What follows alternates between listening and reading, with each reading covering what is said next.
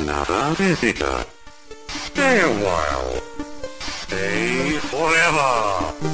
Ein Podcast über alte Spiele von zwei alten Männern. Stay Forever mit Gunnar Lott und Christian Schmidt.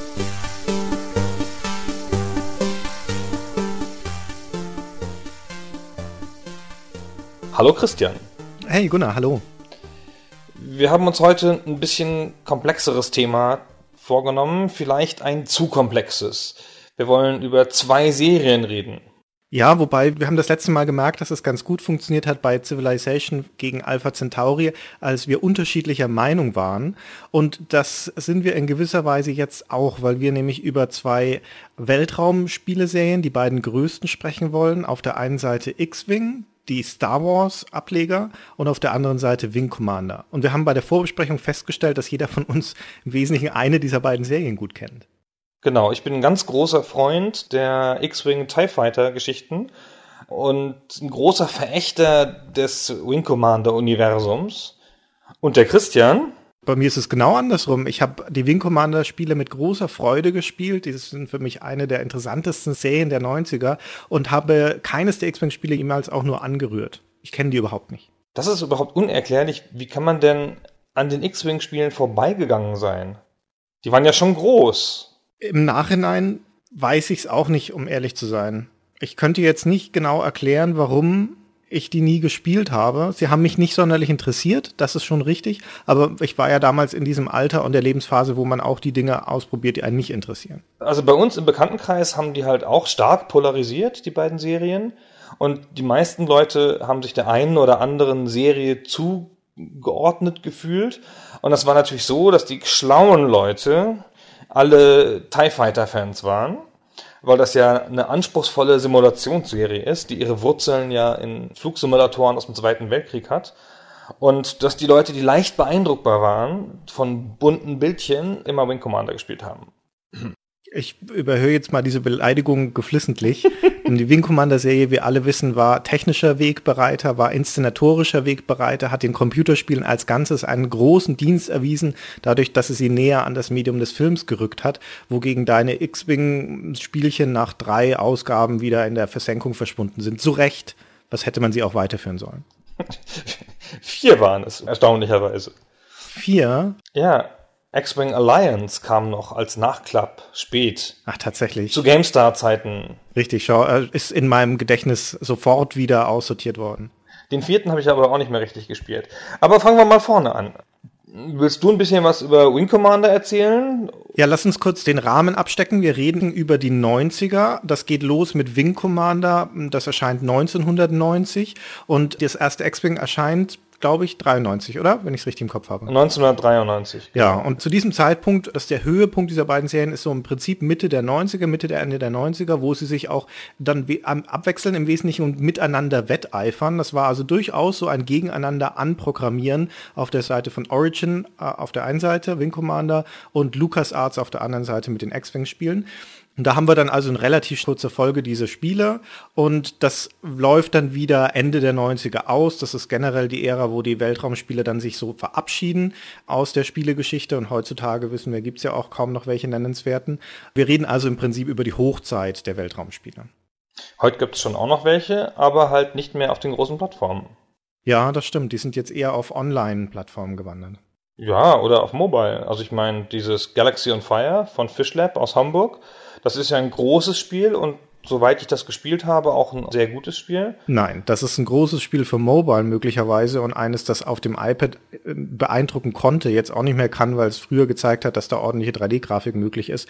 Aber spielerisch ist es, gerade wenn man es vergleicht auch mit den Spielen, über die wir heute reden, einfach nur erbärmlich. Oh, okay. So klar war es mir nicht. Aber es ist natürlich so, dass insbesondere mit TIE Fighter auch gar nichts auf der Welt konkurrieren kann. ja, halt außer den ganzen Wing Commander Spielen.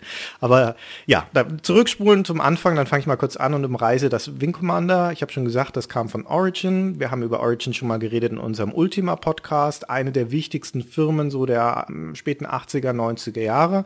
Und Wing Commander war dann eine ihrer großen Serien. Das ging los 1990 mit dem ersten Wing Commander und das war im Wesentlichen eine, hm, ich will nicht sagen, eine Wiederkehr der Space Simulator, denn die gab es schon vorher. Das große Urvater dieses Genres ist Elite. Und dann gab es Starflight und diverse andere Ableger, aber so zurück mit einem Paukenschlag quasi ins Gedächtnis der Öffentlichkeit kamen sie mit Wing Commander. Und das war die Ästhetik von Top Gun geborgt, also von so Hollywood-Filmen mit diesem Buddy-kumpelhaften Leute auf einem Träger und dann ist irgendwie Alarm und dann müssen die alle ausschwärmen. Nur halt statt über dem Ozean fliegen die in den Weltall und schießen dann da alles ab und kehren dann wieder auf ihren Träger zurück. Das Ganze eingebettet in so eine recht klischeehafte Sci-Fi-Geschichte mit der Menschheit auf der einen Seite und die kämpfen gegen eine bösartige Alienrasse. Das sind fiese Kriegskatzen namens Kilrati. es sind Katzen. Man muss es mal Löwen eigentlich sozusagen, ja von der Anmutung her. Und das hat mir immer schon schwer im Weg gestanden bei der Rezeption dieser Serie. Du bist doch ein Katzenfreund. Ja, ich finde die auch niedlich. Ich muss schnell erzählen, dass jedes Mal, aber wirklich jedes Mal, wenn wir diesen Podcast starten, die Aufnahme starten über Skype, dass Gunnar dann nochmal frustriert aufspringt und ruft, ah, jetzt will die Katze rein oder raus, je nachdem, wo sie halt gerade immer ist, sie will immer auf die andere Seite. Und dann rappelt's im Hintergrund und man hört Fluchen und so Trittgeräusche und Maunzen und dann kommt er wieder zurück ans Mikrofon. Das ist, weil Katzen dieses Problem haben, dass sie nicht gerne an einem Ort sind, sondern an mehreren Orten gleichzeitig, nämlich zum Beispiel drinnen und draußen. Und es ist, ja, ist dir ja vielleicht ein Begriff, Schrödingers Katze, dieses Experiment, äh, dieses virtuelle Experiment, wo die Schrödingers Katze gleichzeitig lebendig und tot ist, mhm. das ist kein Zufall. Der Schrödinger hat einfach seine Katze angeschaut und hat gemerkt, dass die Katze einfach gerne in zwei Existenzebenen gleichzeitig unterwegs ist und hat deswegen die Theorie entwickelt. Du musst solche Katzen ja nicht mal in eine Box stecken. Eine typische Katze, wenn die irgendwo schläft, kann man ja eh nicht unterscheiden, ob sie jetzt gerade noch lebendig oder tot ist. Also den meisten Teil des Tages. Ach, das ist doch Quatsch. Das ist doch Quatsch. Ist doch so. Also Katzen sind super, ja grundsätzlich in Boxen oder sonst irgendwo. In Raumschiffen wirken sie nur so mittelfurchterregend. Es ist, ist überhaupt nicht furchterregend. Ich weiß nicht, ob ich da jetzt schon drüber erzählen soll. Da kommen wir bei Wing Commander 3 nochmal dazu. Aber nur kurz noch aus dem zweiten Wing Commander. Die haben dann da auch das erste Mal Sprachausgabe drin. Und dann hört man also diese Kilrati auch sprechen. Ab und zu, wenn sie einen beschimpfen in so einem Raumkampf. Und die sagen dann solche Sachen wie, du kämpfst wie ein totes Kätzchen. Das ist, und das soll eine Beleidigung sein, wo ich mich jetzt nicht wirklich aufrege, wenn ich sowas höre. Ein totes Kätzchen wenn man mit Katzen arbeiten will als Gegner, dann muss man jede Anspielung an die Hauskatze, wie Kätzchen oder sowas, das ist ja eine Anspielung an die Welt, die wir kennen, muss man die dringend vermeiden. ja, absolut. Und dann muss man die so reden lassen wie, keine Ahnung, Ninjas oder Ägypter oder sonst irgendwas. Jetzt erzähl du noch von deinem komischen Star Wars Spiel. Genau. 1993 kam X-Wing auf den Markt. Das ist lustigerweise 93 das erste Star Wars Spiel, das LucasArts gemacht hat. Da gab es LucasArts schon seit, seit fast einem Jahrzehnt, wenn ich es richtig im Kopf habe. Genau, ja. Und die Star Wars Serie ist ja auch schon älter gewesen und das war trotzdem das erste Spiel. Da haben sie ziemlich lange drauf rumgesessen und die hatten auch tatsächlich eine Lizenz nach extern vergeben und mussten warten, bis die abgelaufen ist.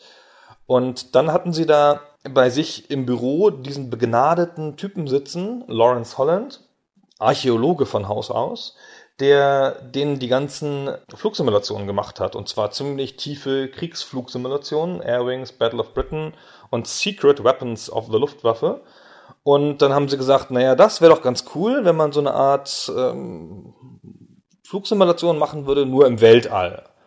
Und das dann halt mit einem X-Wing.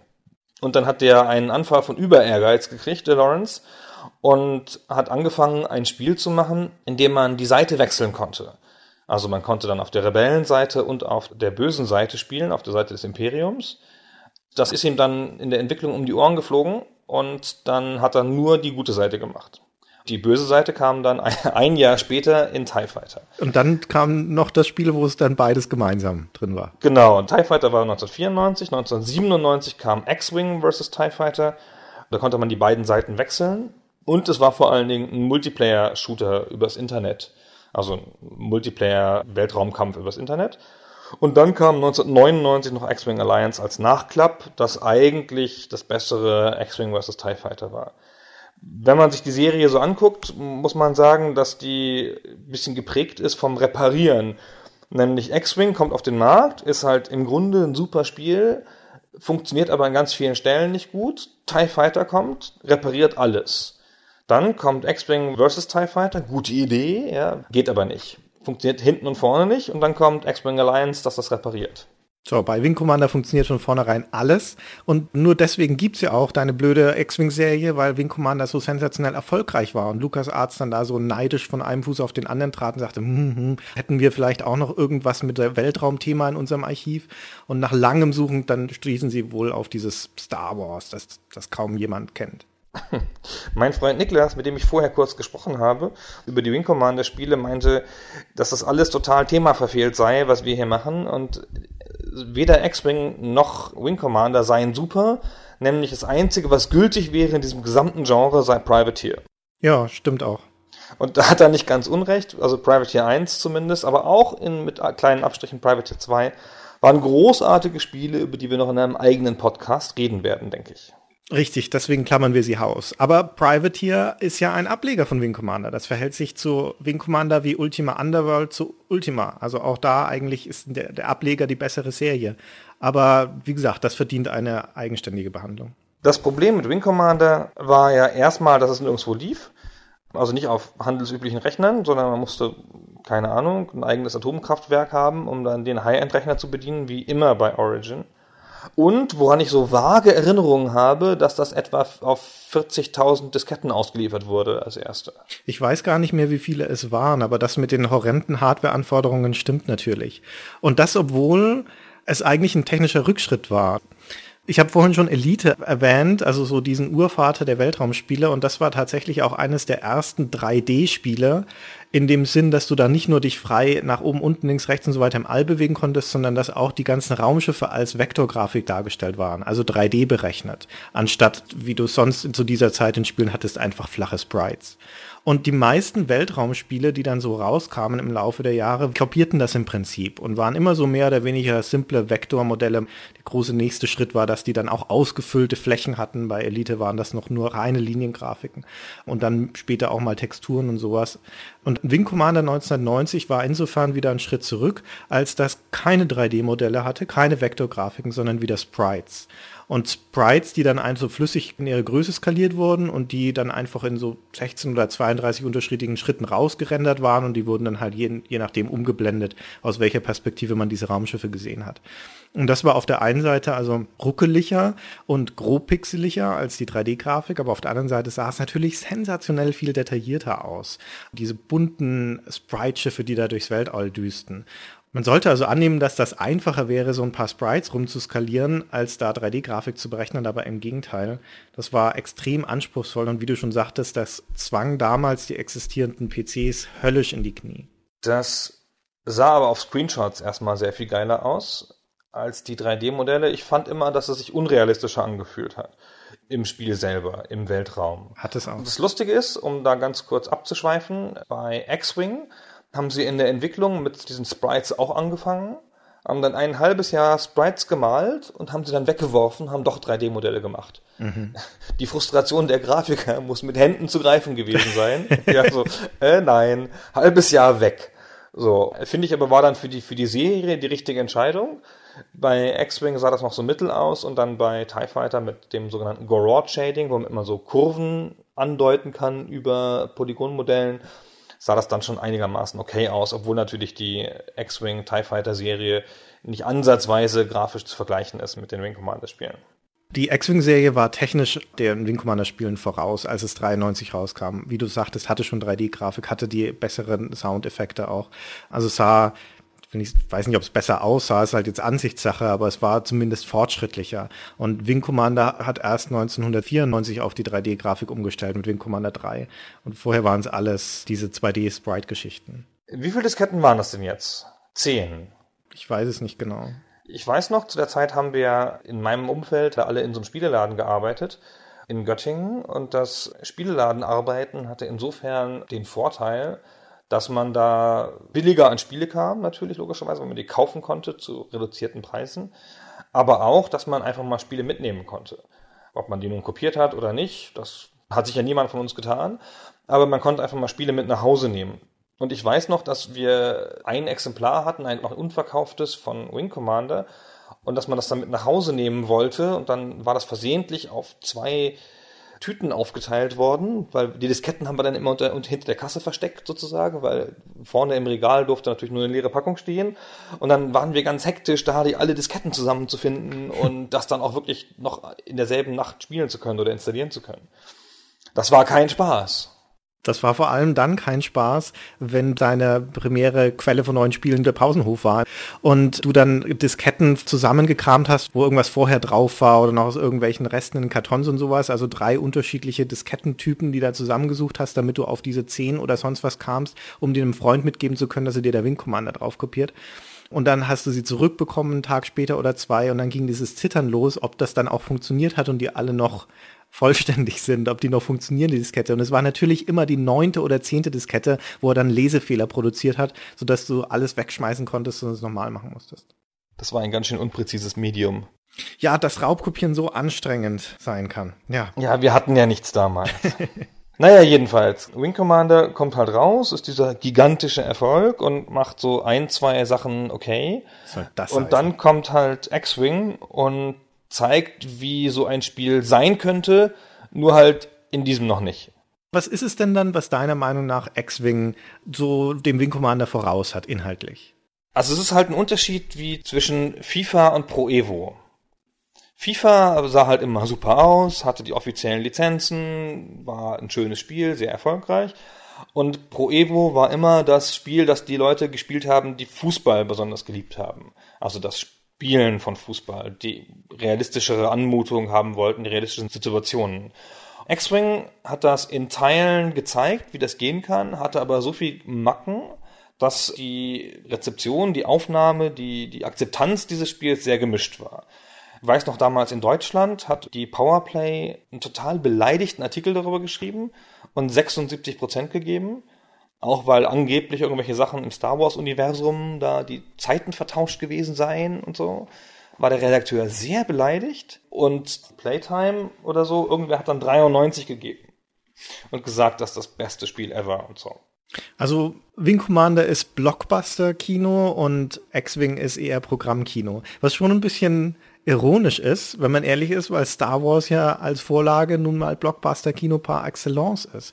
Und dann machen sie aber ein Spiel daraus, dass diese ganze inszenatorische Wucht der Filme eher so am Rand einbringt, wo das nicht so im Mittelpunkt steht, wenn ich es richtig interpretiert habe, wie gesagt, ich habe sie nie gespielt, und wo also eher dieser Simulationsaspekt, der Flugaspekt, das Erleben des Raumkampfes im Mittelpunkt steht. Und ausgerechnet die andere große Spieleserie, das Wing Commander, macht da ein Filmerlebnis draus. Und tatsächlich ist es ja so, das ist auch eine wirklich nette Überschneidung, wie ich finde. Heutzutage würde man das Cross-Media nennen, dass du da auf der einen Seite dieses Filmstudio hast, dieses Star Wars, die gerne in die Spiele rein wollen, in das andere große, aufstrebende Medium. Und dann hast du dieses Spielefirma Origin, die nichts sehnlicher möchte, als in die Filme reinzukommen. Also so zu werden wie dieses Filmmedium. Da sind also zwei Firmen, denen das schon zu klein wird, ihr jeweiliges Metier, und die das gerade das Gefühl haben, sie müssen müssten dringend expandieren mit wechselhaftem Erfolg.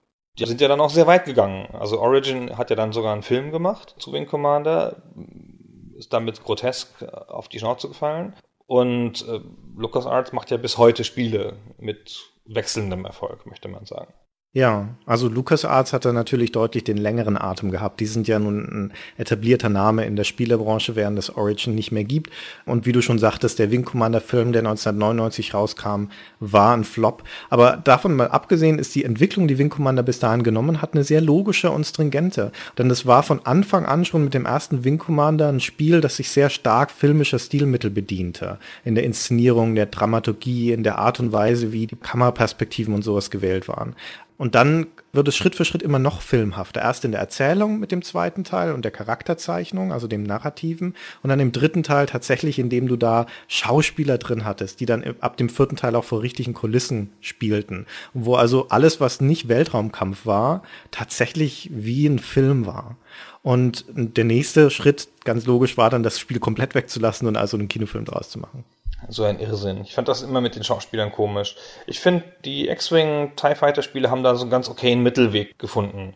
In, in Wing Commander ist der Charakter halt durchgängig über die ganze Serie gezogen Und bei der X-Wing-Serie hat man halt immer mal wieder den Charakter gewechselt. Übrigens sehr nett, weil das erste X-Wing hatte einen kleinen Roman beiliegen, in dem die Vorgeschichte erzählt wurde zu dem Charakter. Mhm. Wie hieß der Roman? Fahrländer irgendwas. Und bei TIE Fighter war das auch so. Und dann war man so einigermaßen eingeführt und in der Tat standen im Roman auch Sachen, die einem im Spiel so ein bisschen weitergeholfen haben. Und einige Sachen hat man überhaupt nur aus dem Buch erfahren über den Charakter. Also hat schon ein bisschen was, was dazu beigetragen. Zu Wing Commander gab es auch Romanumsetzungen, mehrere sogar.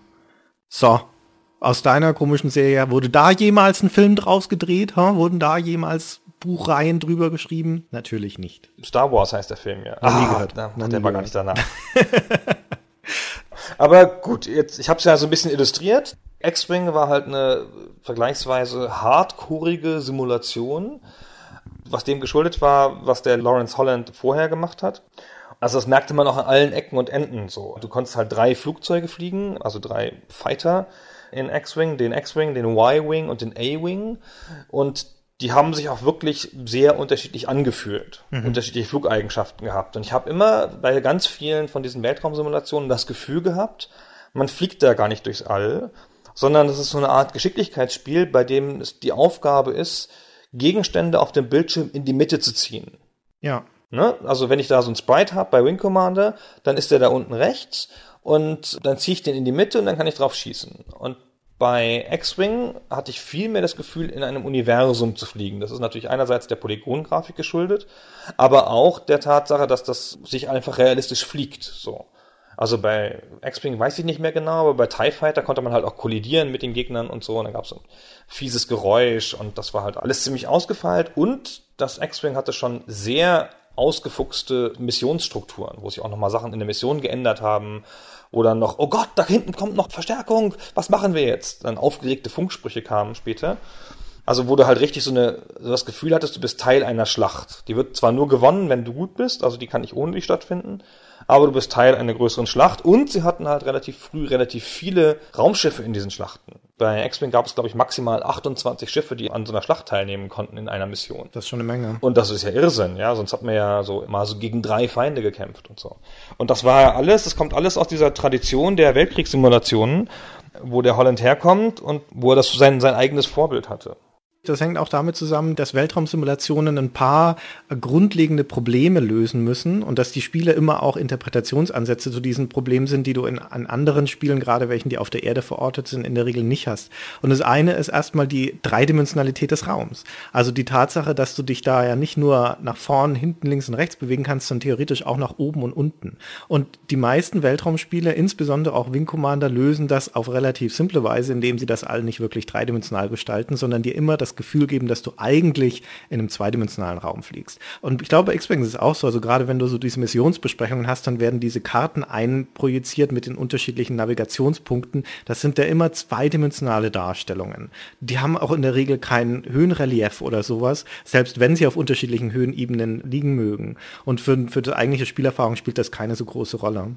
Und die zweite Geschichte, die noch relevanter ist, finde ich, ist die Frage, Weltraum ist ja erstmal groß und leer. Und wie erzeugst du da jetzt eigentlich das Gefühl von Geschwindigkeit? Du hast ja keinen Bezugspunkt. Du hast ja nicht wie bei einem Chat die Erde, die oder die Wolken oder sowas, die dann an dir vorbeiziehen.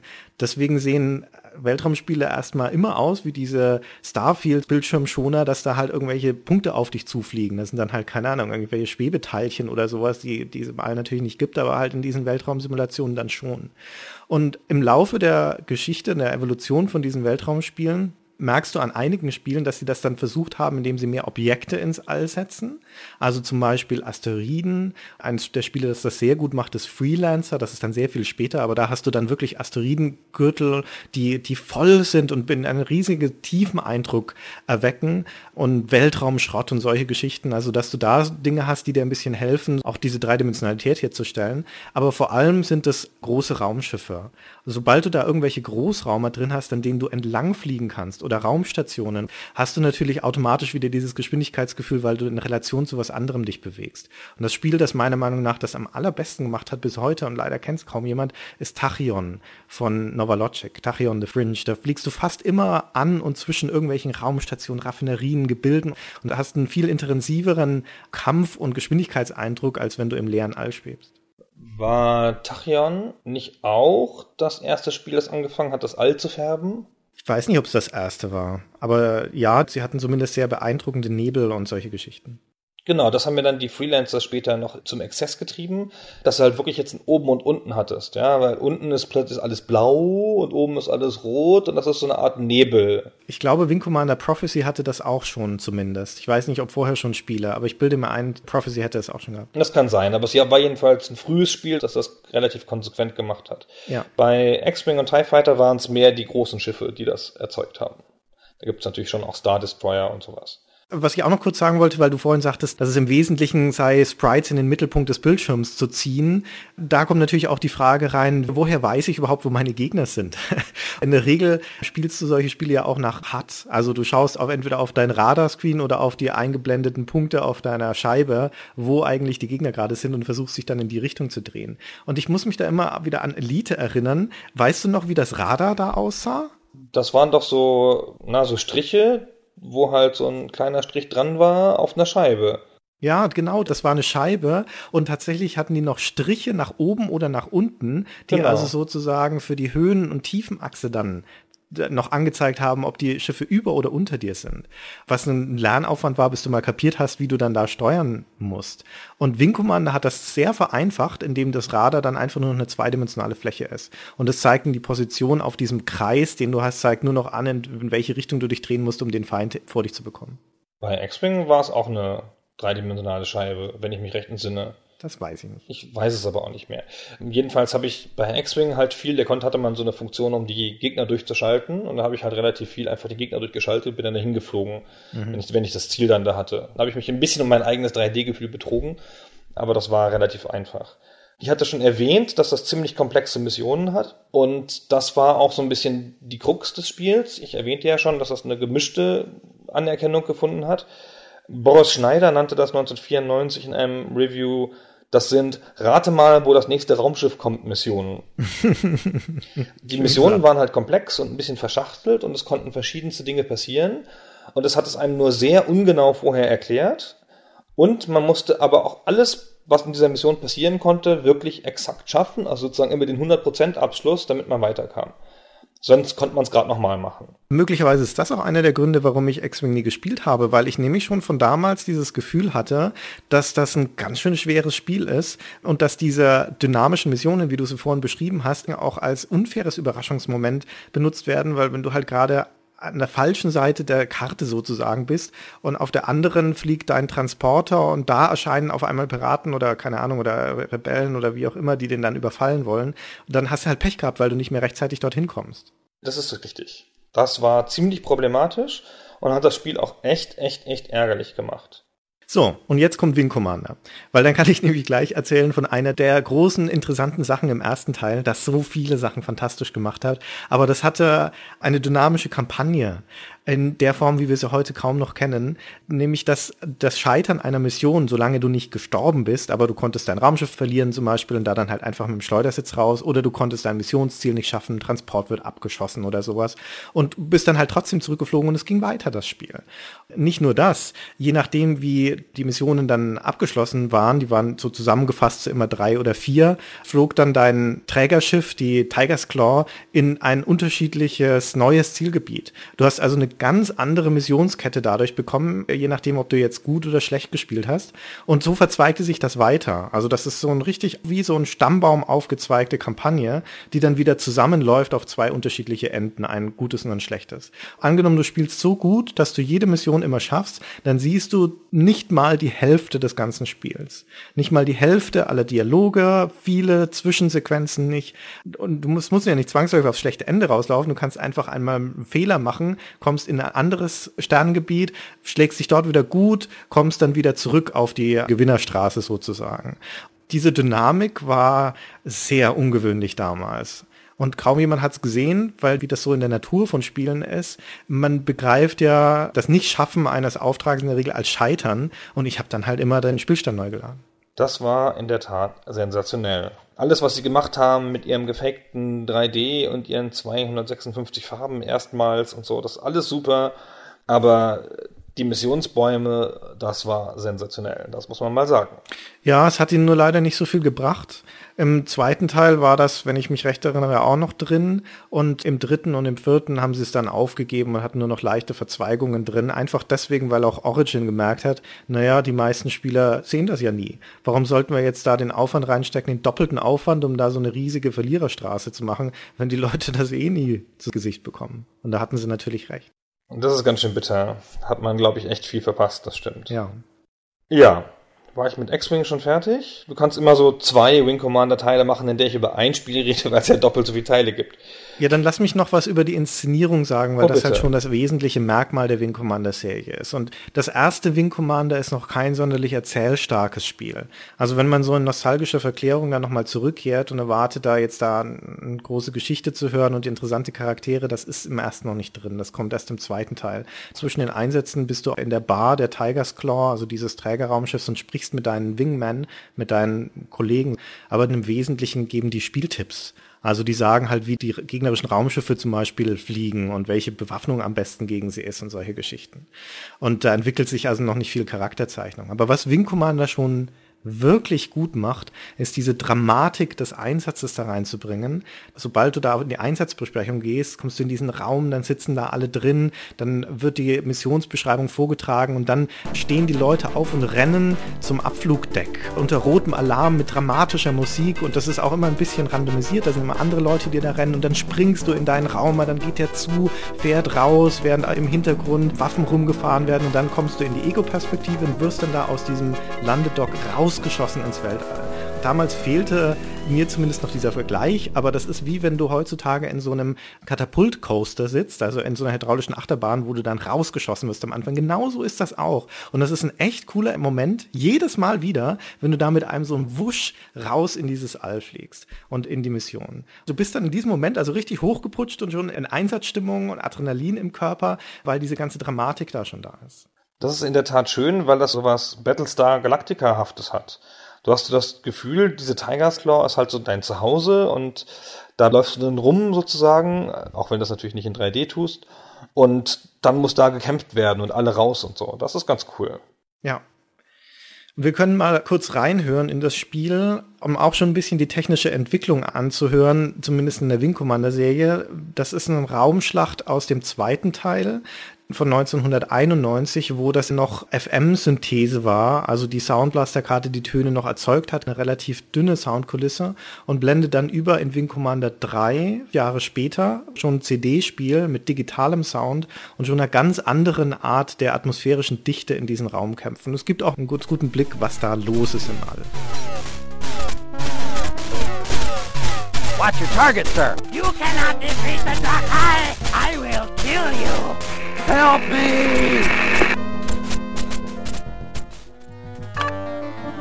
Lösen und angreifen! Von mir können Sie noch was lernen, Colonel. Verarbeiten wir dich zu Katzenstreu. Ihr erbärmlichen Nachkommen von Affen. Uh, noch mehr Katzenstreu. Heute bin ich gut drauf.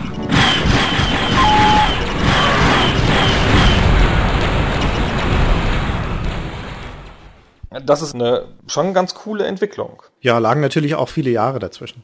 Und vor allem lag natürlich auch X-Wing dazwischen, das gerade das, was so digitale Soundeffekte angeht, schon früher besser gemacht hat. Aber dann hören wir doch gerade im direkten Vergleich in eine Raumschlacht von X-Wing, wo man die Effekte fast nicht hört, weil das Spiel die Musik so stark in den Vordergrund mischt.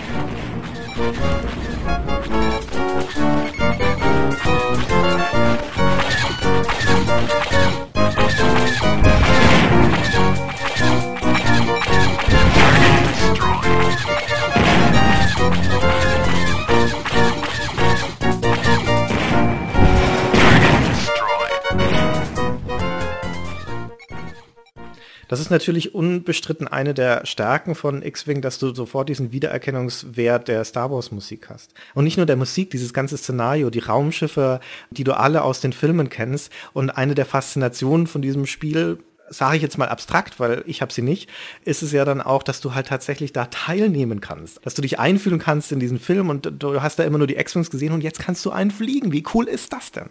Einer der coolsten Momente, die ich hatte in X-Wing, war, als ich überhaupt das erste Mal oder zweite Mal losgeflogen bin und gesehen habe dann, dass man mit einem Tastendruck kann man zur Seite rausgucken aus dem Raumschiff, was ja alle coolen Weltraumsimulationen machen, weil man dann nochmal ein stärkeres 3D-Gefühl kriegt. Und wenn man halt zur Seite rausguckt, dann sieht man halt den Flügel seines X-Wing, auf dem so eine R2-Einheit sitzt und piept. süß. So wie bei Luke Skywalker in den Filmen. Und das, dann denkt man so, ah, ich bin so zu Hause in diesem Universum. Das ist ganz, ganz, ganz toll. Ah, der Wiedererkennungswert ist schon groß, das stimmt. Dafür hast du das in Wing Commander dann über die Serie hinweg, weil das ist der gleiche Charakter in den ersten vier Spielen. Im ersten Spiel kannst du ihn noch völlig frei benennen. In Origin intern wurde er Blue Hair genannt, weil er so komische dunkel-lila farbene Haare hatte. Und ab dem zweiten Teil heißt er dann aber offiziell Christopher Blair, Maverick mit seinem Nickname, Rufnamen.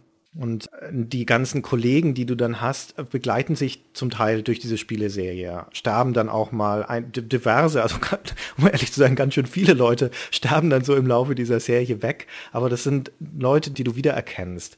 Und natürlich lassen sie immer die Raumschiffe kaputt gehen. Im ersten Teil bist du auf dieser Tiger's Claw. Das ist schon ein ikonisches Schiff, finde ich.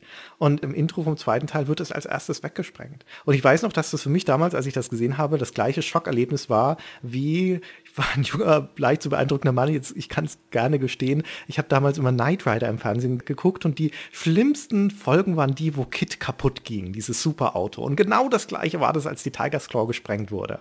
Also das hat einen richtigen Stich ins Herz gegeben. Dann kam es da auf die Concordia. Und was machen sie im dritten Teil natürlich, wird als erstes die Concordia kaputt gemacht und so weiter. das ist wie als wenn in Star Wars der Todesstern kaputt gehen würde oder sowas. Ja, oder sowas. Bei X-Wing gab es ein Speech Pack auf mehreren Disketten und dann wurden halt ein paar Dialoge im Spiel gesprochen, das ist so ganz nett, aber vor allen Dingen hattest du halt Funksprüche in den Missionen.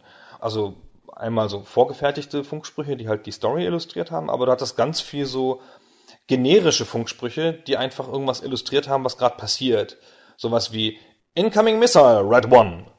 Ne, du bist halt Red One und dann kann er dich halt immer ansprechen, ohne dass er jetzt irgendeinen spezifischen Namen sagen muss. Und das hast du halt ständig gehabt, so.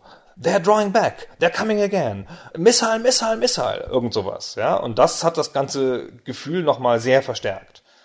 War meines Wissens auch das erste Mal, dass ich spezifisch auf dem PC, also auf dem C64 wissen wir ja, dass es da andere Spiele gab, auf dem PC gesprochene Sätze gehört habe. Keine Ahnung. 93? Diese Phase, dass Spiele nochmal mit einem Speechpack nachträglich mit digitaler Sprachausgabe ausgerüstet wurden, das war so Anfang der 90er mal kurz, aber da gab es gar nicht so viele. Und äh, hauptsächlich Origin-Spiele. Für Strike Commander haben sie es noch gemacht, für Privateer gab es einen, für Ultima 8 gab es einen. Und das war's ungefähr. Ich habe interessanterweise, lustigerweise in meiner Sammlung einen Speechpack für das schwarze Auge Sternenschweif, den zweiten Teil der Nordland-Trilogie. Keine Ahnung, warum sie dafür jemals Sprachausgabe dann noch ausgegeben haben. Ist ein bisschen lustig. Ich habe eine dunkle Erinnerung, ist mir aber nicht gelungen, sie in den 30 Sekunden Recherche, die ich gemacht habe, zu bestätigen, dass X-Wing reaktive Musik hatte. Und zwar das erste Mal, dass ich das gehört habe. Also du fliegst durchs All, du hast diese Musik und dann kommt halt eine Kampfszene, dann passt sie sich an, dann ist wieder Ruhe, dann folgst du meinetwegen dem Transporter weiter, den du beschützen musst und dann kommt wieder ein anderes Thema. Und wenn der Kampf dann einsetzt, dann ist wieder ein anderes Thema und so. Das könnte schon passen. Ich habe es jetzt auch nicht genau im Kopf, aber das war doch dieses iMuse-System, das sie mit Monkey Island 2 eingeführt haben, wenn ich es recht im Kopf habe. Das war, glaube ich, 92 wo die Musik tatsächlich aus so einzelnen Versatzstücken bestand, die dann durch Übergangselemente ineinander geführt werden konnten. Was in Monkey Island 2 unglaublich brillant war, aber da wird dann noch zu reden sein, wenn wir darüber mal einen Podcast machen. Aber gut möglich, dass sie das dann auch in, in X-Wing schon verwendet haben. Also ich bin mir nicht, so, nicht mehr so sicher, aber es könnte halt sein, weil der Sound war eh immer eine Stärke dieser Serie. Lustigerweise brauchte das erste X-Wing so viel EMS-Speicher, falls da noch jemand weiß, den man dann durch Umstellen der Auto-Exec-Bat und Config-Sys erzeugen musste, dass ich anfangs beim ersten Starten gar keinen Sound hatte. Hat das Spiel halt gesagt, nee, tut mir leid, habe zu wenig Speicher, mache ich mal ohne Sound. Ah! Nein, nochmal raus, wieder verändern, anders. Ich hätte dir eine Warnung sein sollen, dass man das Spiel gar nicht erst zu spielen braucht. Ich bin auch nicht sicher, ich glaube nicht, dass ich X-Wing durchgespielt habe. Das war auf verschiedene Arten sehr schmerzhaft und insgesamt viel zu schwer. Und dann kommt nur ein Jahr später das Spiel raus, was Larry Holland wahrscheinlich von Anfang an vorgehabt hat, nämlich sozusagen die zweite Hälfte TIE Fighter das Spiel, in dem man dann die dunkle Seite der Macht spielen kann. Wer will das denn? Wer will denn im TIE Fighter spielen? Wer will denn für den Imperator fliegen? Das ist ja total selten gewesen damals. Ich kann mich ja nicht viele Spiele erinnern, wo man so explizit die böse Seite spielen konnte. Und auch nicht nur als Optionsauswahl, ja, du darfst auch mal den bösen Kämpfer spielen, sondern das ganze Spiel ist so angelegt. Und natürlich ist die ganze Ideologie so. Ja, das Spiel stellt dann das Imperium natürlich als gut dar. Und das ist ganz schön geil. Und zwar ist es nicht übertrieben gemacht. Die reden halt vom Imperium, das ist dann halt die Ordnungsmacht. Und wegen dem Imperium ist Frieden im All. Du kämpfst halt erstmal gegen Piraten, weil die Piraten sind ja böse und das Imperium ist ja gut. und so, hinterher kämpfst du dann auch gegen die elenden Rebellen und du kämpfst auch ganz viel übrigens innerhalb des Imperiums gegen irgendwelche Leute, die dann Intrigen schmieden gegen den Imperator und so. Das ist eigentlich der Hauptteil des Spiels. Aber ganz am Anfang gibt es eine Mission, wo so zwei Clans oder zwei Familien oder zwei Völker auf so einem Planeten sich bekriegen und das Imperium geht halt hin und stiftet Frieden mit Waffengewalt. Hm. Und da denkst du ja, ey, wir sind voll auf der richtigen Seite. Ja, wir sind die Guten. Und das ist ein ziemlich guter Kniff so. Natürlich kannst du Darth Vader nicht leiden, weil der auch zu dir nicht nett ist so. Aber du bist in dem Universum auf der bösen Seite schon sehr angenehm aufgehoben. Aber die treten auch alle auf, Darth Vader, Imperator und so. Genau, Darth Vader und der Imperator treten auf. Genau. Du bist ein eher unbekannterer Charakter, natürlich auch jemand, der sich dann da so ein bisschen hochdient. Auch diesem Spiel liegt, ich sagte das schon ganz kurz am Anfang, eine Novelle bei, also in der allerersten Version, später nicht mehr. Die hieß The Steel Chronicles und die erzählt die Vorgeschichte des Charakters, dessen Namen ich gerade vergessen habe. Das Spiel beginnt nach der Schlacht von Hoth und geht dann bis zur Schlacht von Endor für Leute, die sich mit dem Star Wars Universum auskennen. Ich jetzt nicht so spezifisch. Alles, was ich von Star Wars Universum weiß, ist von drei vergessenen Filmen und diesen Spielen. Was ich mich immer frage, wie gesagt, ich habe keins von diesen Spielen gespielt, aber den Filmen nach sind doch diese TIE Fighters so Wegwerf-Pappflugzeuge, die nach einem Treffer gleich kaputt gehen. Wie fliegt man denn in so einem Ding? Da musst du ja ständig aufpassen, die Hände auf deinen Hintern halten, damit dir das nicht runter weggeschossen wird. Genau. Ist das nicht super? Nein. Der TIE Fighter ist viel schneller als alles, was im All unterwegs ist. Die Rebellenflieger kommen dir wie Schnecken vor. Also es ist sowieso wie eine Mücke. Ja, du bist halt relativ schnell und du hast nicht so viel Waffenpower. Du bist in den meisten Schlachten zahlenmäßig überlegen und kämpfst gegen vergleichsweise langsame Rebellen. Aber du hältst nicht viel aus. Klingt total spannend. Ist echt super, weil es genau das ist, wie der TIE Fighter ja auch ist. Und das Spiel umgeht das dann natürlich hinterher. Ja? Also dann kriegst du den TIE Fighter Advance und den TIE Fighter, hm, und fliegst auch mal andere Schiffe und so. Also du bist dann nicht die ganze Zeit mehr im TIE Fighter unterwegs. Also eigentlich auch gar nicht sehr lange am Anfang. Also das ist schon ganz schön geil gemacht. So, du hast halt diese verschiedenen Schiffe, die dann auch graduell stärker werden. Und jetzt hast du auch hier, und jetzt kommen wir mal zum Wesentlichen, dieses Spiel repariert einfach alles, was an X-Wing falsch war. Es fängt erstmal damit an, dass das Stereo-Sound hat. Hatte X-Wing schon mal nicht. Und es war auch eins der ganz allerersten Spiele, die den Sound Blaster Pro unterstützt haben. Die Soundkarte damals. Damals hatte man ja auch separate Soundkarten, die man so dazu gekauft hat. Die waren ja nicht standardmäßig dabei in den PCs. Und das war einfach überwältigend, wie gut die Musik war. Und wie gut alles war. Die digitale Sprache und alles. Ich würde jetzt auch gleich mal reinhören wollen in kurzen Ausschnitt aus dem Intro, als der Imperator spricht. The Empire is on the verge of success. Soon, peace and order will be restored throughout the galaxy. Even now, our capable forces, led by Darth Vader, are striking back at the rebel insurgents.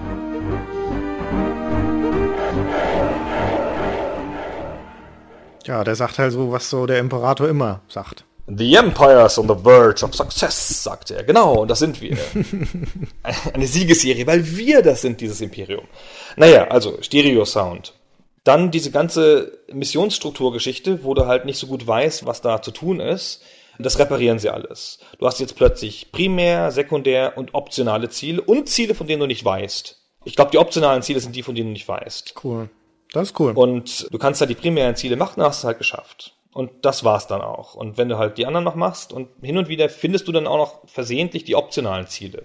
Und das ist ganz schön geil. Also dann schießt du so ein Raumschiff ab, so, dass da so ein bisschen unbeteiligt rumgeflogen ist, dann sagt er, hey, du hast den Prototyp abgeschossen oder sowas in der Art. Und du hast auch mehrere Herren in dem Spiel. Und am Anfang, du läufst zwischen diesen Missionen, bist du auf so einem Star Destroyer. Da kannst du sozusagen drauf rumlaufen, also nicht als 3D-Modell natürlich, sondern gehst verschiedene Räume ab. Wie auch bei der Wing Commander Serie. Und in so einem Briefingraum nimmst du dann deine Befehle entgegen. Und das Briefing ist auch total super mit einer ganz ausgefeilten Szenerie, wo genau beschrieben wird, wie viele Schiffe sind beteiligt an dieser Schlacht und so, wann kommen die. Und da erfährst du sozusagen das, was die Primärziele sind. Und dann gibt's da so einen Typen von so einer dunklen Bruderschaft aus dem inneren Zirkel des Imperators. Zu dem gehst du dann auch und der gibt dir dann für dieselbe Mission noch einen anderen Auftrag. Und wenn du den noch erfüllst, dann rückst du halt in den inneren Zirkel des Imperators auf irgendwann und erfährst noch einen, also einen anderen Teil der Story einfach, den du sonst nicht mitkriegen würdest. Ja, das ist natürlich schon eine schöne Idee. Das klingt spielerisch echt motivierend, muss man zugeben. Und du kriegst auch ganz tolle Belohnungen, weil das Spiel hat ein ganz, ganz, ganz starkes Belohnungssystem mit Orden. Du kriegst halt einen Orden immer und den siehst du dann in deinem Raum. So kannst du halt hingehen, dein, deine Orden angucken. Das sind die für die Primärziele. Und wenn du bei dieser dunklen Bruderschaft aufsteigst, dann kriegst du neue Tätowierungen. Und dann kannst du einmal deinen Arm angucken, was für neue Tätowierungen du jetzt hast. Und das ist so geil, alleine sich den Arm anzugucken und, und sich die Orden anzugucken und sich, sich da, so, da so drin zu fühlen. Also diese Missionen sind auch einfach jetzt viel durchschaubarer, viel klarer und es passiert aber doch auch immer noch, dass überraschende Sachen gegen Ende der Mission passieren, mit denen du nicht gerechnet hast und die du hast. Aber das ist halt Schicksal. So musst du halt kämpfen dann. Das waren schon Missionen, bei denen du auch bis zum Ende halt konzentriert fliegen musstest. Aber, sagen wir mal, die letzte oder vorletzte TIE Fighter Mission entspricht zum Schwierigkeitsgrad vielleicht der dritten X-Wing Mission. Vielleicht der zweiten. Vielleicht im Tutorial. Das ist ja auch eine der Kruxen von diesen Weltraumspielen, vor allen Dingen damals und möglicherweise auch einer der Gründe, warum die heute nicht mehr so populär sind, dass ein Scheitern in der Mission ja hieß, dass du wieder von vorne anfangen musst, weil du nicht speichern durftest und konntest, während du da im Weltraum draußen warst. Diese Missionen sind ja eine Aneinanderreihung von Einzelzielen. Ist ja nicht damit getan, da die ersten drei Raumschiffe abzuschießen, sondern auch in Wing Commander kommst du dann zum nächsten NAV-Punkt und zum nächsten Ziel und hast unterschiedliche Aufgaben, die sich da aneinanderreihen. Und wenn du dann halt im letzten Kampf abgeschossen wirst, naja, dann musst du halt die ganzen fünf oder zehn Minuten vorher auch nochmal spielen. Dieser Trial-and-Error-Lernprozess kann ganz schön anstrengend sein. Ich mochte das auch immer nicht. Also ich bin auch mal in ein paar Missionen, dann, wenn es mir echt zu schwer war und so, bin ich halt einfach nur die Primärziele abgeflogen und habe mir den Rest geschenkt. Aber natürlich, wenn ich gestorben bin, muss ich nochmal anfangen, das ist schon klar. Was übrigens ziemlich geil ist, was ich nicht weiß, ob es das in anderen Spielen auch gab, du hattest einen Kampfsimulator auf der Raumstation, auf der du warst. Gab es in Wing Commander auch. Ja, okay. Aber was es auch noch gab, war, dass du deine Missionen nochmal angucken konntest in einem Replay aus der Sicht des eigenen Raumschiffs. Was ist denn das für eine doofe Idee? Ja, der Hammer. Das ist dann so Gun-Camera-Footage, so, und kannst halt nochmal alles in einem Film angucken. Und kannst auch die, die Situation nochmal analysieren oder so. Das geht aber nur, wenn du die Mission erfolgreich geschafft hast. Du kannst das nicht, nicht zur Fehlersuche verwenden. In Wing Commander 2 fällt mir da gerade ein, da gibt's das auch so ein Instant Replay. Wenn du die R-Taste drückst im Spiel, dann spielt er nochmal die letzte Minute oder sowas ab. Da ist aber keine Anzeige auf dem Bildschirm. Das heißt, wenn du in der Schlacht oder mir ist es passiert beim Navigieren durch so ein Asteroidenfeld auszusehen, die R-Taste drückst, dann dachte ich auf einmal, warum fliegt denn das blöde Raumschiff jetzt selbst? Habe ich einen, einen, Autopiloten geschalten, der macht automatische Bewegungen nach oben, unten mehr, was ist denn jetzt los? Bis ich irgendwann kapiert habe, ach so, das war ein Replay. Okay, das braucht man natürlich nie. Ach, genau, und noch zwei Sachen, die erwähnt werden müssen, die das Spiel spielbar gemacht haben. Also eine hauptsächlich ist, dass du jetzt drei Schwierigkeitsgrade hattest. Damit konntest du es halt nun wirklich, wirklich steuern. Und es gab ein Cheat-Menü, so wie in Civilization oder so, wo du halt einfach sagen konntest, ich habe jetzt unbegrenzte Munition oder meine Laser überhitzen sich nicht mehr oder ich bin unverwundbar. Mhm. Und das ist natürlich eine Sache, die ist zumindest zweischneidig, ja, weil dann Spieler das auch einfach mal ausnutzen und sich dann das Spielerlebnis zerstören. Es gab es lustigerweise in X-Wing auch schon, nur dann galt das alles halt nicht. Ja, da konntest du die Mission so fliegen, aber sie wurde halt nicht gewertet. Bei TIE Fighter wurde sie dann trotzdem gewertet. Die hatten offenkundig große Angst vor dem Zorn der Fans, die das Spiel zu schwer fanden. Okay, anstatt dass sie dann halt das Spiel vernünftig anpassen, machen sie ein Cheat-Menü rein. Ja, gute Lösung. Das haben sie ja zusätzlich gemacht, ja. Die Missionen sind angepasst, der Schwierigkeitsgrad ist regelbar und das gab es dann halt auch trotzdem. Offenkundig war das eine starke Kritik. Lustigerweise kam das halt in jeder Besprechung, kam das halt vor, in den Zeitschriften auch und so. Außer bei der PC Joker, die auf sehr verdächtige Weise damals über zwei Drittel des Textes das Tutorial beschrieben hat in epischer Breite und dann zum restlichen Spiel nur noch so Floskeln findet und den Schwierigkeitsgrad nicht erwähnt. Was mag da wohl getestet worden sein? Ich weiß auch nicht, was da passiert ist. Keine Ahnung. Haben sie sicher vergessen hinzuschreiben. Wo du gerade von Tests aus Spielemagazinen berichtest, das erste Wing Commander, wir haben sie nun schon mehrmals erwähnt, war ein ziemlicher Hardwarefresser und kam für den PC raus, was damals auch so ein bisschen ein Paradigmenwechsel war, denn wir sind immer noch in der Zeit der Heimcomputer, also ST, Amiga und sowas. Das hatten auch die Mehrheit der Leute zu Hause stehen als Spielemaschine und Wing Commander kam aber dezidiert als DOS-Spiel, als PC-Spiel raus, weil der PC nur der PC zu diesem Zeitpunkt 1990 die Leistungsfähigkeit hatte, um das darzustellen. Das hat der Amiga-Gemeinde insbesondere in Deutschland natürlich gar nicht geschmeckt. Es gab viele Proteste an Origin und schließlich haben sie sich entschieden, doch noch eine Amiga-Version zu machen und zwar drei Jahre später, 1993 kam die raus. Da möchte ich ganz kurz aus dem, der ASM damals aus dem Test in der Ausgabe 493 draus zitieren, weil das dann erstens hübsch geschrieben ist und zweitens auch nochmal klar macht, dass der Amiga und die Heimcomputer da am Ende ihrer Ära sind. Denn da schreibt der Tester, Ruckeln ist schon gar kein Ausdruck mehr für das, was sich auf dem Bildschirm abspielt. Eine Reaktion auf eventuelle Joystick-Bewegungen erfolgt im Frühherbst nächsten Jahres, wenn überhaupt. Nur mit einer Turbokarte stößt man in Bereiche vor, die als spielbar bezeichnet werden können. Also sprich, diese große Spielemaschine der Amiga biss sich an Wing Commander die Zähne aus. Bitte, hm? Nicht für mich, ich hatte ja nie einen Amiga. Wir wollen es nochmal fürs Protokoll. Der Schmidt hatte nie einen Amiga. Ja, ich weiß nicht, was da jetzt so dramatisch dran sein soll. Ich habe von Anfang an aufs richtige Pferd gesetzt. So. Der hatte nie einen Amiga. Dem ist das alles entgangen. Dem fehlt einfach Vorbildung. Das ist so wie. Wie ein halber Mann. Er hat halt Sprache gelernt, aber nicht Latein vorher. Das für ein komisches Beispiel. Oder so.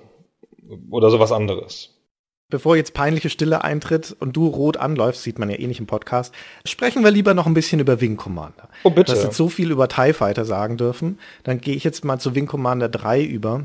Das repräsentativ für die, eigentlich für die ganzen folgenden Teile nehme, weil die ähnlich waren in gewisser Hinsicht. Und ich habe ja schon gesagt, das ist dann also das erste CD-Spiel und auch eines der Spiele, die der CD nochmal deutlich zur Verbreitung geholfen haben. Es kam auch auf vier CDs wo lustigerweise in der deutschen Version noch Diskette draufgedruckt ist. Diskette 1, Diskette 2. Okay, das am Rand. Und da wurde dann also tatsächlich erstmal Schauspieleraufgebot aufgefahren. Auch das ist eine lustige Überschneidung. Du weißt noch, wer den Hauptcharakter in Wing Commander 3 spielt? In, in, der, in 4 ist es Hamill. Und in 3 auch schon. Ja. In 3 auch schon, ah, okay. Mark Hamill, der Luke Skywalker aus Star Wars, spielt den Colonel Christopher Blair in Wing Commander.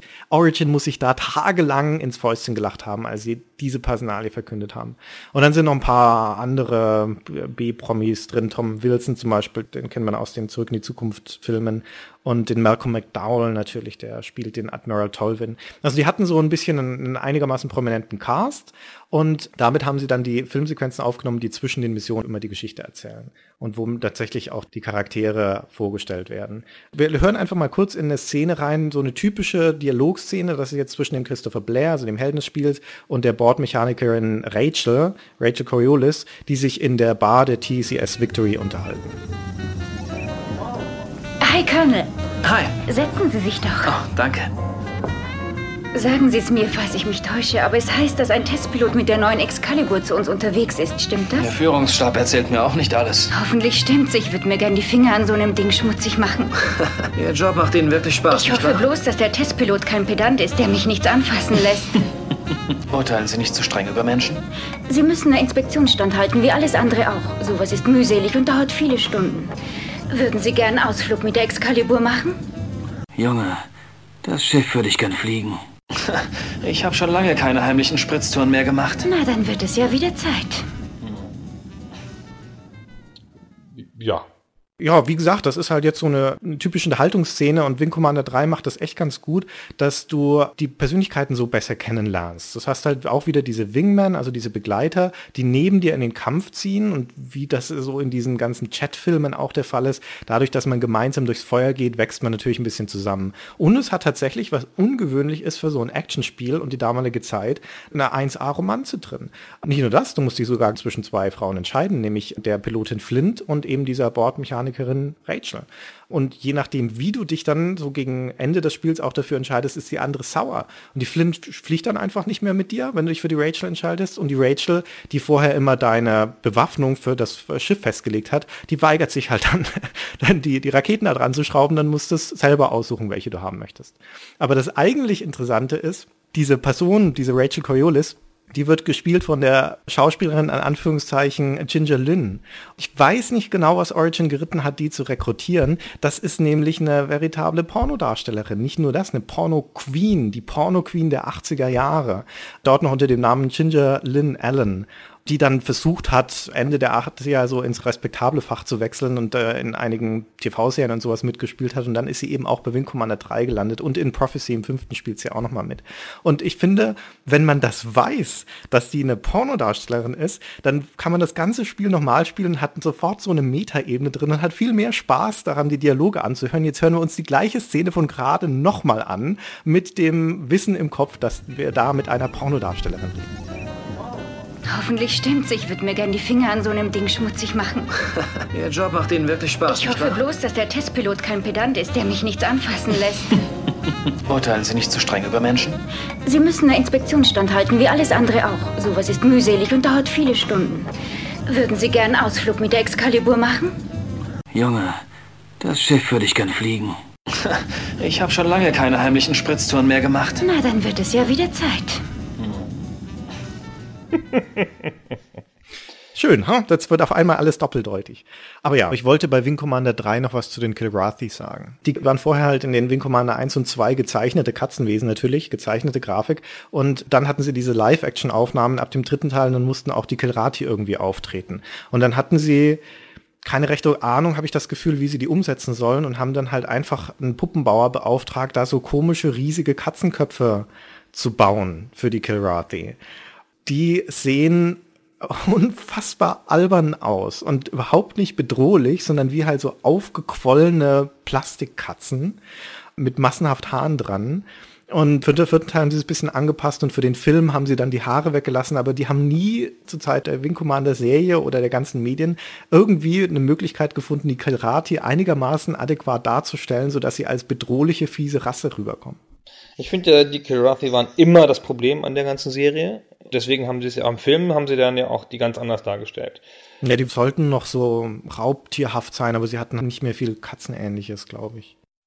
Naja. Wobei, da muss ich ganz schnell diesen Ausschnitt noch einspielen, wo wir gerade beim Karathi sind, weil das bei all seiner Bemühungen, da mehr Dramaturgie und Filmhaftes reinzubringen, was durchaus auch manchmal gelingt, aber es ist halt doch immer noch ein, in vielerlei Hinsicht ein recht plattes Spiel, das Wing Commander 3 und oft gleitet es auch so ab ins Alberne. Und eine der, der schönsten Szenen in der Hinsicht ist das Intro, finde ich, wo eine kurze Szene, wo so einem riesigen Kriegsrat der Kilrathi, das ist genau die gleiche Szene wie aus Star Trek 6, wo Kirk und McCoy vor den Klingonen stehen, nur hier ist es jetzt halt vor den Kilrathi, wird die Angel vorgeführt, das ist die Geliebte von dem Chris Christopher Blair und eine der Pilotinnen der Konföderation.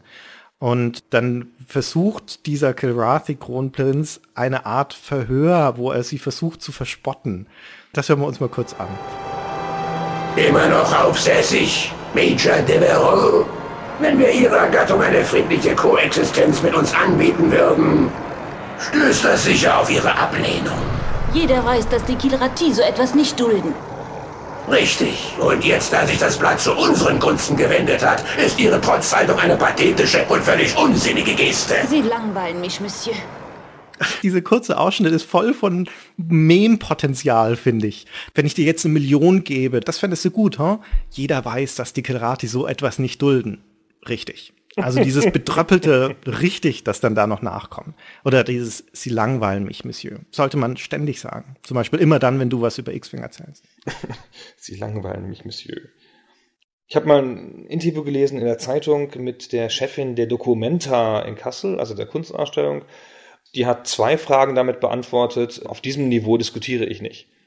Das fand ich super und das habe ich auch seitdem immer wieder gesagt. Das ist so meine Version des Sie langweilen mich, Monsieur. Genau. Wir hatten schon erwähnt, dass bei der X-Wing-Serie die Missionen anspruchsvoll waren und auch äh, da viel passiert ist und so. Und dass man da bis zum Ende alert sein musste, um da durchzukommen. Mein Freund Niklas war damals zu Wing Commander 3 Zeiten in England und hatte da seinen PC mit und so und hat dann da mit komischen Leuten in englischen WGs gespielt. Und der rief mich halt irgendwann an und erzählte, was er gerade erlebt hatte mit diesem Wing Commander. Und dann ist ihm in der letzten Mission oder vorletzten Mission, so einer längeren Mission, ist ihm der Flightstick zerbrochen. Also vielleicht weiß das nicht mehr jeder. Ja, wir haben ja damals mit Joystick solche Spiele gespielt. Und der Flightstick, ne, so hatte, der hatte so ein Coolie-Head, kennst du das noch? Ja. Ne, so, so ein kleiner Ministick drauf, in dem man noch mal was drehen konnte. Und der ist ihm zerbrochen nach 15 Minuten. Er konnte aber natürlich die Mission nicht aufgeben. Und dann hat er seinen Kumpel gerufen und dann hat der die Tastatur bedient und Niklas hat mit den Resten des, des Flightsticks gearbeitet und hat so die Potentiometer noch gedreht, die man, die dann offen lagen und ist damit 20 Minuten lang nach Hause geflogen. Und ich sag mal, das ist natürlich ein schönes Erlebnis. Das wäre bei TIE Fighter nicht möglich gewesen, dass man das dann so ungefähr noch, hin, noch hindrehen kann. Wing Commander war auch ein ganz schön hartes Spiel. Ich habe jetzt vor kurzem nochmal versucht, den vierten Teil zu spielen und bin nicht über die zweite Mission rausgekommen. Ich schaffe sie nicht mehr. Ich weiß nicht, vielleicht bin ich einfach zu alt, aber ich bin sechsmal hintereinander abgeschossen worden. Da spielt man so eins dieser schweren Bomber. Broadsword heißen die, glaube ich. Und die fliegen halt wie ein Ziegelstein im All. Und dann kommen die Kilrathi und schießen die halt weg. Ja, und dann musst du von vorne anfangen. Dann musst du in die Mitte des Bildschirms ziehen und dann schießen. Ach so, okay, ja, danke für den Tipp. Na gut. Wo ich gerade die Schiffe schon erwähnt habe, das ist noch eine der Sachen, die für mich Wing Commander so wichtig gemacht haben, weil es in gewisser Weise prägend war für mich das Spiel. Noch ein bisschen mehr Privateer, aber eigentlich auch der erste Teil von Wing Commander ist die Art und Weise, wie es seine Schiffe designt hat. Es gibt ja diese Tech-Sexiness, das funktionale, oft leider militärische Geräte, dass die was sehr Elegantes an sich haben, weil sie so auf eine sehr sexy Art und Weise funktional sind. Und genauso ist es bei diesen Raumschiffen auch. Die Art und Weise, wie die dargestellt sind, völlig unsinnig natürlich. Die haben Flügel und Winglets, das ist alles, was du nicht brauchst im Weltraum.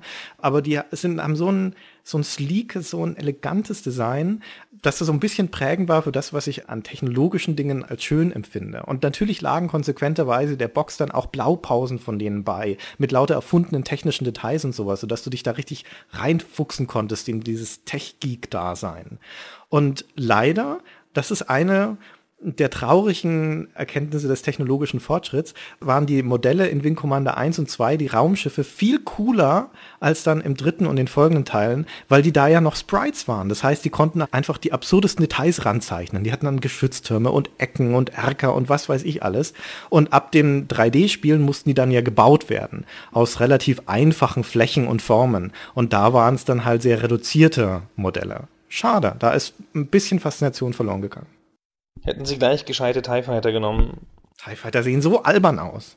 Also X-Wing sehen total geil aus, finde ich. Ja, X-Wing sehen geil aus, aber TIE Fighter wie so eine Tomate zwischen zwei Crackern, das ist ganz schrecklich. TIE Fighter sehen in der Tat ziemlich schlimm aus. Aber wenn du einen fliegst, dann verstehst du das alles, warum das so sein muss. ja. Gut, also ich habe, glaube ich, lang genug darüber geredet, wie fantastisch TIE Fighter ist. ist. Also würde auch jetzt sagen, das ist eines der besten Spiele, die ich je gespielt habe. Sie langweilen mich, Monsieur. Auf dem Niveau diskutiere ich nicht. also sicherlich in meiner Top 10, um das mal so zu sagen. Und leider war es irgendwann aus, aber netterweise kamen noch ein oder zwei, zwei glaube ich, Mission Packs oder Add-on Packs. Aber ich bin irgendwie ein großer Feind von Mission Packs, deswegen weiß ich das jetzt auch nicht mehr so genau, ob ich die wirklich gespielt habe oder wie weit ich die gespielt habe. Und dann war drei Jahre Ruhe im X-Wing-Universum und dann kam X-Wing vs. TIE Fighter. Ein sehr ehrgeiziger Versuch, das in so eine neue Zeit zu heben.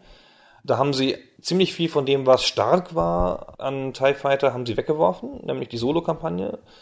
Und haben versucht, da im Wesentlichen erstmal ein Multiplayer-Spiel draus zu machen wo du halt beide Seiten wählen konntest und so, hat ja auch, ist ja auch anspruchsvoll, das Ausbalancieren und diese ganzen Sachen. Mhm. Aber halt viel weniger Story oder fast keine mehr, glaube ich, und diesen Kampf gegeneinander.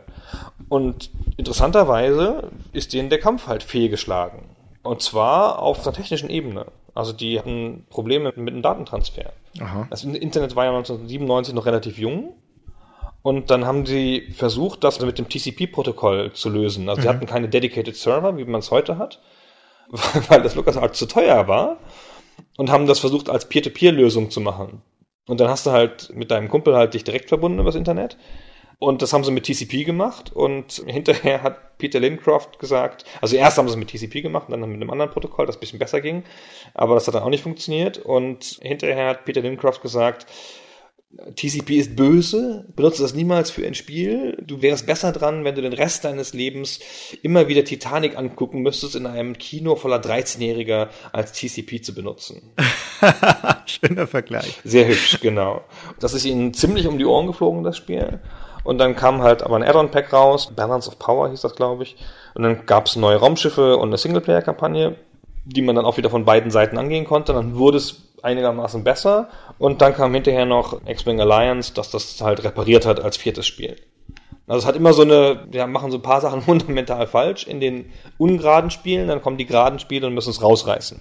Das ist eine der bitteren Eingeständnisse bei unserem Dialog hier, bei unserer Debatte, dass man sagen muss, wenn man Multiplayer-Gefechte im Weltall spielen will, dann muss man zwangsläufig die X-Wing-Serie spielen.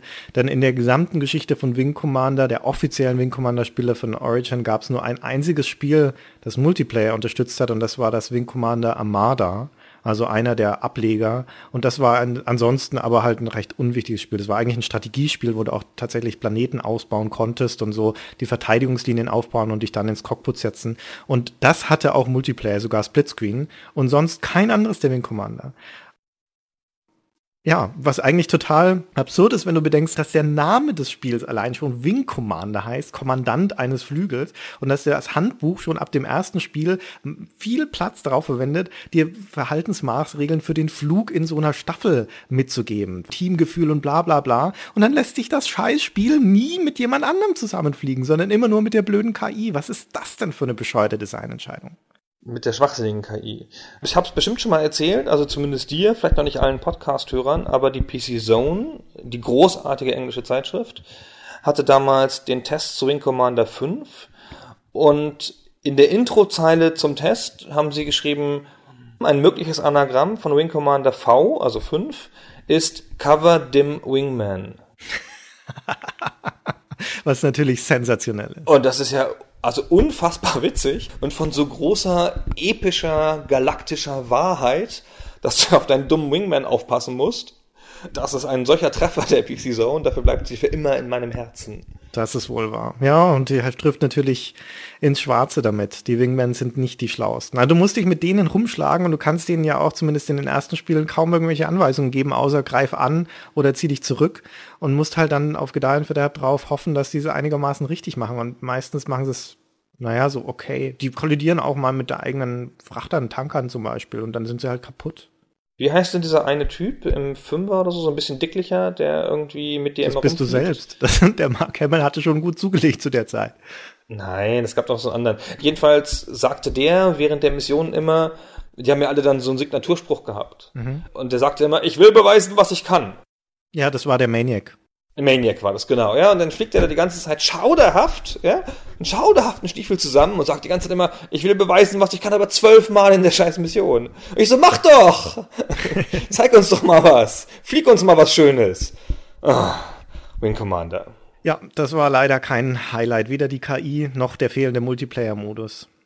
Ja, die Serie, hatte jetzt ja schon mehrmals gesagt, dann die CD-Version mit 3 und 4, also diese filmhaften, und dann kam 1997 Wing Commander Prophecy, das war dann schon zur GameStar-Zeit, das hatten wir auch auf dem Cover, war eines der ersten Cover von der GameStar. Und äh, das war in vielerlei Hinsicht der beste Teil. Da haben sie den Bobast wieder sein lassen, hatten aber trotzdem noch ansprechende Videos, wo dann nicht zwangsläufig Stars mitspielen mussten, wo, sondern wo sie halt normale, einigermaßen talentierte Leute einstellen konnten. Und ähm, das hatte eine echt interessante Geschichte gegen so eine Insectoide Alien-Rasse, die dann auf einmal auftaucht. Sehr, sehr schön gemachte Raumkämpfe. Also das ist im Prinzip kann man sich, wenn man jetzt nicht zwangsläufig historisches Interesse hat, kann man sich die ersten Wing Commanders auch ganz gut schenken. Und einfach nur Wing Commander Prophecy spielen, weil das einfach so das Destillat ist aus dem, was die Serie auszeichnet. Ähnliches gilt natürlich in anderer Art auch für die X-Wing-Serie. Eigentlich kann man sich alle Teile schenken, bis auf TIE Fighter. Alle Teile danach haben irgendwie, oder davor vor allen Dingen auch, haben irgendwas global falsch gemacht. Aber TIE Fighter ist so ein Juwel, weil es die Essenz aus dieser Serie ist, schon relativ früh in dieser Serie und weil es Multiplayer vermeidet, weil Multiplayer ist ja doof. Da muss man ja mit Menschen spielen und so. Also meinst du, ich sollte das nochmal spielen? Es gab auch dann viel später noch ganz tolle Editionen dazu. Mit CD und Sprachausgabe und allem drin und so. Ganz tolle Editionen. Das kann man, und nochmal mit angepasster Grafik dann sogar später, jahrelang. Als das nächste draußen war, gab es dann nochmal eine Edition zum TIE Fighter, wo die Grafik-Engine angepasst wurde. Ich glaube, das kann man heute noch ganz gut spielen, mit einem Joystick. Wenn man Wing Commander spielen möchte, kann man natürlich auch einfach Wing Commander Saga spielen. Das ist eine Fan-Modifikation, Total Conversion, die dieses Jahr rauskam und die dem Vernehmen nach sehr, sehr gut gelungen ist. Ich habe sie leider noch nicht gespielt, aber die gibt's natürlich auch kostenlos. Das ist sicher auch nett. Also TIE Fighter nochmal spielen und Wing Commander Saga austesten. Oder Prophecy, genau. Oder Prophecy, genau. Willst du noch ein paar Worte zum Film verlieren oder bist du dann durch? Ja, kam, hat er schon gesagt, 1999 raus, gilt eine der schlechtesten Spieleumsetzungen in Filmen, wobei das nicht so viel heißen will, weil das war nicht die erste Filmumsetzung, da kamen vorher schon so Sachen wie Super Mario Bros. 1993 oder Street Fighter mit, mit Jean-Claude Van Damme und Kylie Minogue oder Double Dragon und Mortal Kombat interessanterweise, also lauter so Prügelspielumsetzungen. Warum die ausgerechnet als erste in Filme umgesetzt wurden, ist mir schleierhaft. Aber Double Dragon zum Beispiel ist legendär, weil sie da diesen komischen Handschlag haben, wo man eine Hand zur Faust macht und die andere offen lässt und dann hauen sie die so gegeneinander und sagen Double Dragon. Mein Bruder und ich begrüßen uns immer noch so, weil wir saumäßig cool sind. Es werden auch alle Leute, die umstehend sind, werden das denken. Boah, was für zwei saumäßig coole Typen. Das ist auch der Zweck der Sache, ja. Häufig werfen sie dann uns Sachen ins Gesicht, einfach um ihre Anerkennung auszudrücken. Aber das nur am Rande. In diesem Wing Commander Film spielt die Hauptrolle Freddie Prince Jr der zu diesem Zeitpunkt aufgefallen war als Nachwuchs-Schnulzenstar. Der hat in so Teenie-Filmen wie Eine wie Keine mitgespielt oder Ich weiß, was du letzten Sommer getan hast. Gut, das war jetzt keine Schnulze, aber halt auch so ein Teenie-Film. Und der ist heutzutage hauptberuflich der Mann von Sarah Michelle Geller, also von Buffy. Oh. Und macht dann irgendwie andere Sachen. Aber zum Glück macht er keine Filme mehr, weil in Wing Commander war jetzt auch nicht unbedingt seine Glanzrolle. Das orientiert sich so lose an der Handlung des ersten Spiels, aber sehr lose und hat 30 Millionen Dollar angeblich gekostet und hat im Kino 11 Millionen wieder eingespielt. War also eine Box-Office-Bomb, ein, ein Riesenflop. Auf IMDb hat er 3,8 Punkte und 11 Prozent auf Rotten Tomatoes und sowas. Also die Kritiker haben ihn verrissen. Aber interessanterweise gibt's heute so eine Art Fan- Revival, dass viele Leute, gerade wenn du dir so Kritiken durchliest, sagen, der ist doch gar nicht so schlecht. Der ist doch eigentlich ein ganz sympathischer Weltraumfilm. Der ist halt von der Erzählung her totaler Käse, klischeehaft, blödsinnige Dialoge, aber der hat ganz nette Effekte und diese Weltraumschlachten, die du zum Teil wirklich aus dieser Ego-Perspektive siehst, die du aus den Spielen kennst. Also das war so die Hommage an die Spiele, so wie später der Doom-Film ja auch so eine Ego-Shooter-Sequenz drin hatte. Die sind echt ganz nett anzusehen, das geht schon. Ich ähm, habe mir den damals geschenkt, ich schenke mir auch diesmal. Ja. Wenn man Star Wars Filme guckt, um noch einmal ganz kurz zurückzukehren und vielleicht das letzte Wort zu haben, dann weiß man ja, wie die anfangen. Mit dem Crawl, wie man das nennt, also diesen gelben Buchstaben, die so ins All kriechen. Und dazu wird was gespielt? Das Star Wars Main Theme. Ja. Das kennt man ja auch. Ich summe es jetzt mal nicht an, und ein einziges Mal ist die Regel durchbrochen worden, dass das Star Wars Main Theme zu erschallen hat, wenn der Crawl kommt. Und das ist natürlich während TIE Fighter, da wird nämlich standesgemäß aufgemacht mit dem Imperial March. Ja, so gehört sich das. Großartig. Alleine schon dafür installieren und sich den Anfang angucken und das Intro angucken und The Empire is on the verge of success hören. Super. Ja, also ich glaube, wir haben dargelegt, warum beide Serien ihre Daseinsberechtigung haben. Ich muss gestehen, ich habe viel gelernt über die X-Wing-Serie. Ich wusste vorher fast nichts, aber ich muss Zähneknirschen eingestehen, die hat wohl doch ihre Höhepunkte hat ihr eines Highlight. Ist übrigens eine Serie mit ganz vielen Popkulturanspielungen, fällt mir gerade noch ein, um das allerletzte Wort zu haben. Man konnte richtig, wenn man sich ein bisschen Mühe gegeben hat, so unwichtige Sachen abfliegen, so Nav-Boyois, diese, diese Nav-Punkte im Weltall, die haben dann irgendwie eine, eine Nummerncode und meistens bedeutete irgendwas in der realen Welt. Also es gab einen, der hatte irgendwie denselben Buchstabencode wie ein Dekodiergerät in dem Film Dr. Seltsam oder wie ich lernte die Bombe zu lieben. Mhm. Also habe ich natürlich nicht selbst rausgefunden, sondern nur nachgelesen. Ja. Weil wer weiß schon sowas im Fliegen, wenn man schießen muss. Aber immerhin haben sie sich die Mühe gegeben, lauter so kleine Sachen einzubauen. In so einem Star Wars Ding finde ich das ziemlich überraschend. Ja, weil das Star Wars Universum ist ja so geschlossen und so eng und so auf sich gekehrt, dass da Anspielungen auf andere Filme ja eigentlich nicht so Platz haben. Und es muss doch zwangsläufig auch irgendwo der, nein, muss nicht. Er hätte jetzt sagen wollen, der Max aus Sam Max drin sein, aber Sam Max, das Spiel war noch gar nicht erschienen, das kam erst 94. Genau, das kam naja. gleichzeitig, später, leicht später. Egal. Wo wir bei unwichtigen Details sind, kann ich auch noch anbringen, dass es eine Wing Commander Bible gibt. Ist so ein internes Handbuch von Origin, das so halb Marketing-Handbuch, halb Dokumentation war. Und in dem steht unter anderem drin, der Krieg zwischen den Menschen in Kilrati ist am Ende des dritten Spiels beendet. Und in dieser Bible steht drin, wie viele Opfer er insgesamt gekostet hat auf Seite der Konföderation, nämlich 12.432.187 Leute sind gestorben. Und wenn man bedenkt, dass im Ersten Weltkrieg allein so 50 Millionen Leute gestorben sind, ist das doch für so einen riesigen, Universum umspannenden Zukunftskampf ganz schön wenig. Naja, die saßen halt alle in Raumschiffen. Nur die Piloten, wahrscheinlich 12 Millionen Piloten gestorben oder so. Ja, Na, genau. Und 12 Millionen Raumschiffe. Wer kann das bezahlen? Na gut, dann damit sind wir am Ende. Ich hoffe, es hat allen Zuhörenden ein bisschen Spaß gemacht. Christian, vielen Dank. Danke, Gunnar. Genau, wir sagen bis zum nächsten Mal. Tschüss. Bis zum nächsten Mal. Ciao. Und das aller, aller, allerletzte Wort hat jetzt trotzdem Angel. Sie langweilen mich, Monsieur.